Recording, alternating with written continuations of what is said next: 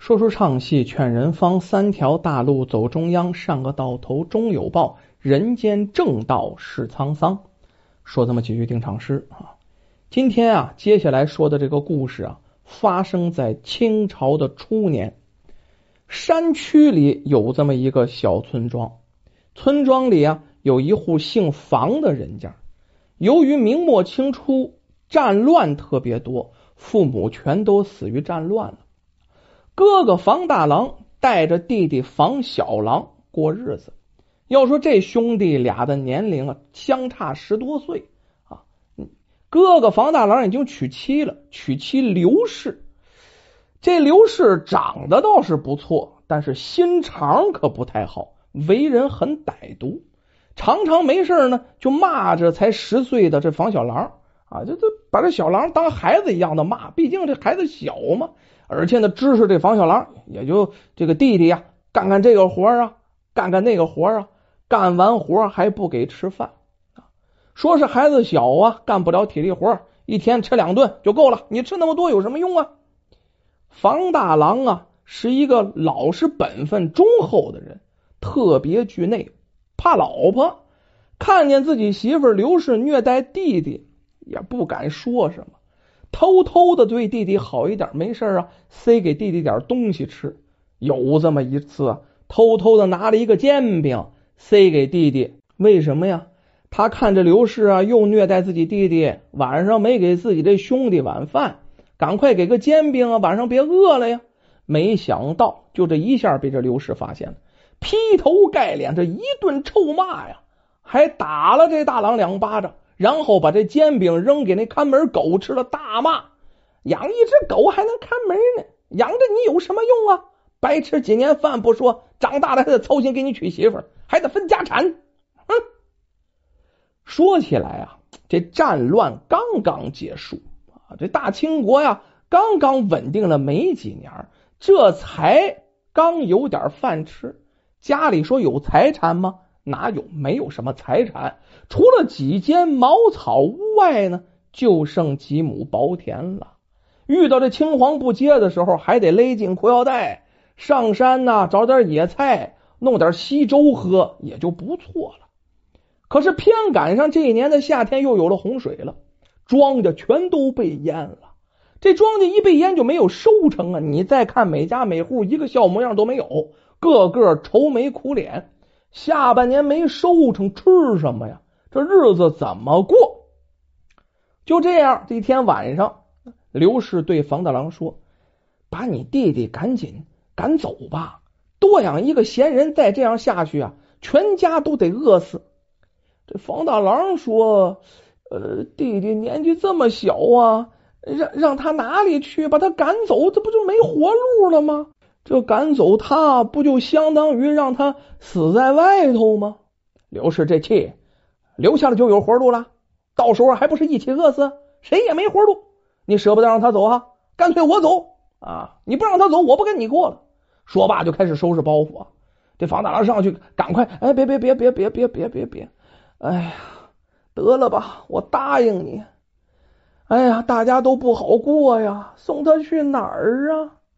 这房大郎唉声叹气，一晚上都没睡。第二天吃过早饭，房大郎包了两个饼子，跟弟弟说：“兄弟，跟我上山采点野果去吧。”好吧，哎，他俩经常去采野果，这房小郎就答应了，背着背篓跟哥哥一起就到了后山。这一直走到大山很深很深的地方，以前呢俩人都没走过这么深。这房大郎把俩饼子塞给了背篓里，就给了弟弟，让他弟弟继续去找野果。他说呀，他要找个地方方便方便，然后转身进了密林，悄悄的就下了山了。房小郎原地等哥哥回来呀，哥哥都没回来，这着了急了，开始大声喊哥哥，喊成什么样，嗓子都喊哑了，也没有哥哥回应啊。最后是急得大哭，边哭。便四处乱走，越走是越往深山的深处去了，走反方向了。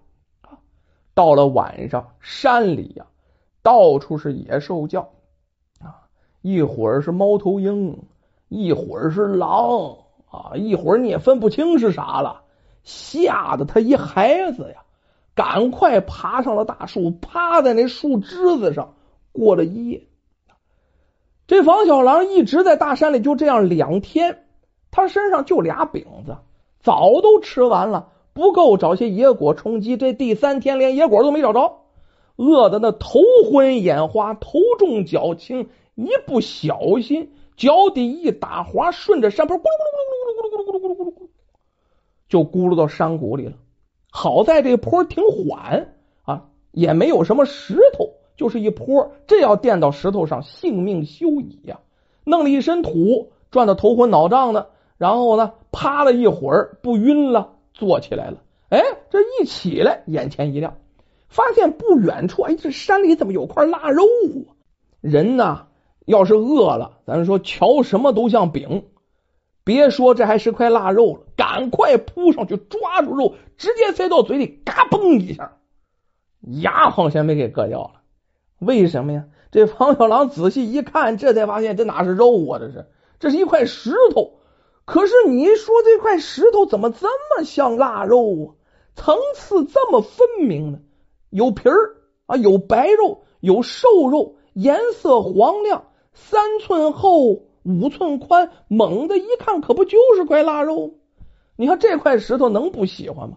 这房小狼啊，咬这么一块腊肉，哈哈，虽然是崩了一下牙，是块石头，感觉呀精神好了不少，特别喜欢这块石头，那能扔吗？于是呢，顺手就扔进了背篓里，继续往山下走。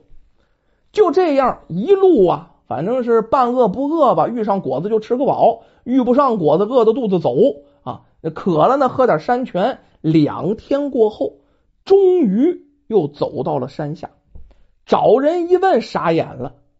走反方向了，走到大山另一边去了，另一个县。这一打听，要走官道回去啊啊，还得二百多里路呢。这黄小狼就一心想回家呀，怎么办？奔着家走吧啊！两条腿不值钱呢啊，没有吃的怎么办？乞讨为生呗，东要一口，西要一口。可是讨来的饭菜呀，有时候都是馊的，难以下咽，怎么办？哎，他有宝贝，把那块啊大肉石头，就那块腊肉啊拿出来舔舔，这意思自己又吃肉了，然后再来口饭，感觉这饭呢就香了不少。这一天来到县城里了，房小狼讨了一碗饭，蹲在一家店铺的屋檐下吃饭。巧了，这家店铺的掌柜的路过，看见这房小狼碗里一大块腊肉，笑了：“哎呦，你运气真不错呀！”谁家这么大方呀？给了你这么一大块腊肉啊！房小狼为人憨厚，哈哈大笑。掌柜的，您看走眼了，这是一块石头啊！掌柜的一听非常惊奇呀，赶紧呢把这块石头拿起来，就那块像腊肉的石头拿起来。巧了，这掌柜的是个特别懂行的玩家，就愿意收藏这些东西。发现的石头的材质圆润，色泽明亮。确实是太像一块腊肉了，这可是稀世珍宝啊，不多得的宝贝。他就开始问这房小狼啊：“哎呀，你的家世是什么呀？你这石头是怎么来的呀？”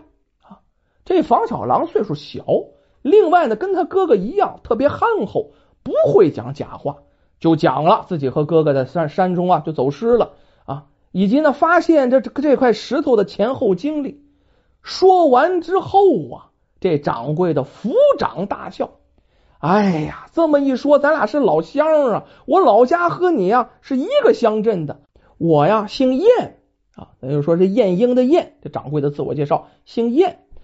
晏掌柜的从小啊跟父亲旅居在这个地方，就离开家乡到这儿开了一家茶叶店。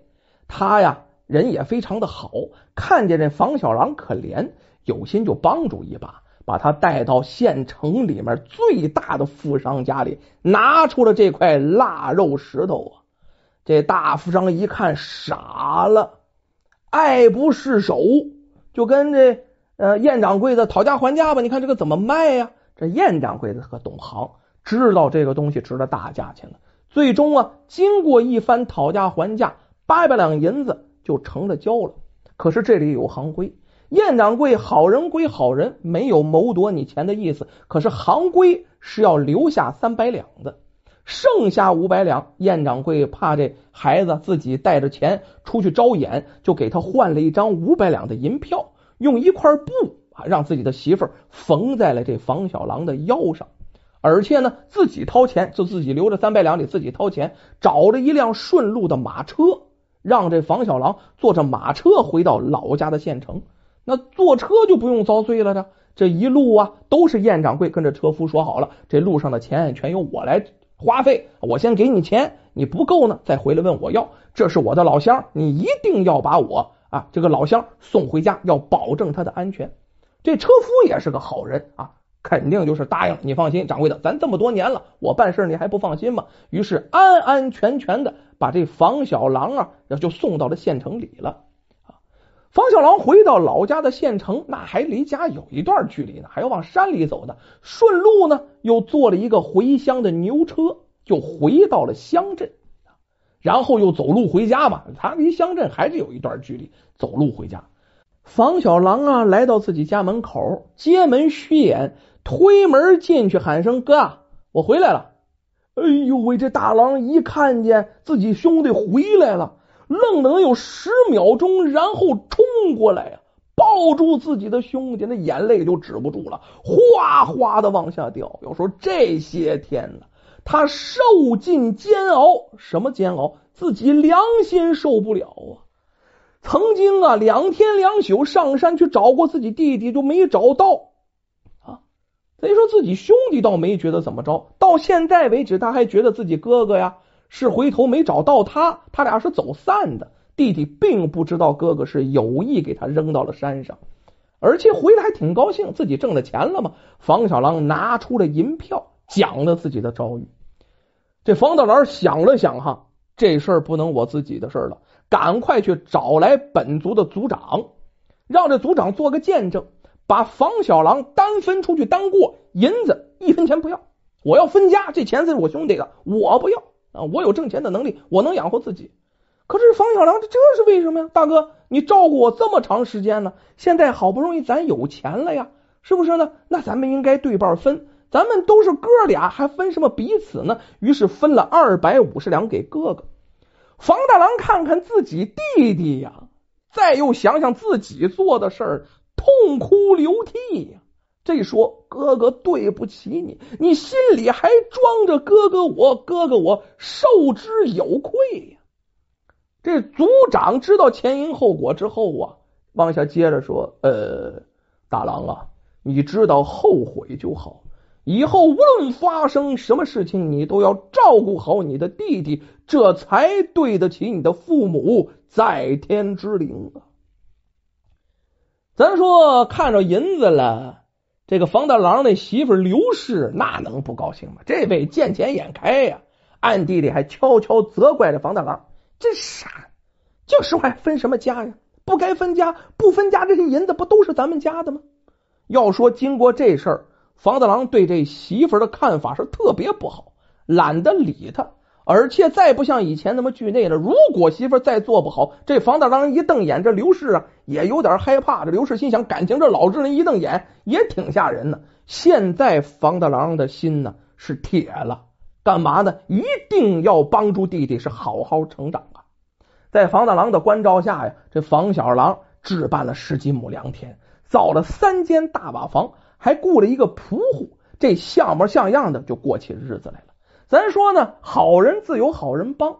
这房小郎这十几亩良田和雇的这些人呢，哎，种他的地，这一来二去，滚来滚去，还倒成当地的富户了。那么那头大郎因为照顾弟弟，那头日子也过得不错。渐渐的呢，这两家虽然分家了，这大郎跟小郎啊，过得还是一家人一样。刘氏见状，这兄弟俩感情这么好，另外现在也不用为银钱发愁了。刘氏也慢慢的转变过来，这下房小郎长大的过程当中，就得到了兄嫂的精心照顾，之后娶妻生子，一辈子也是过得安稳顺遂。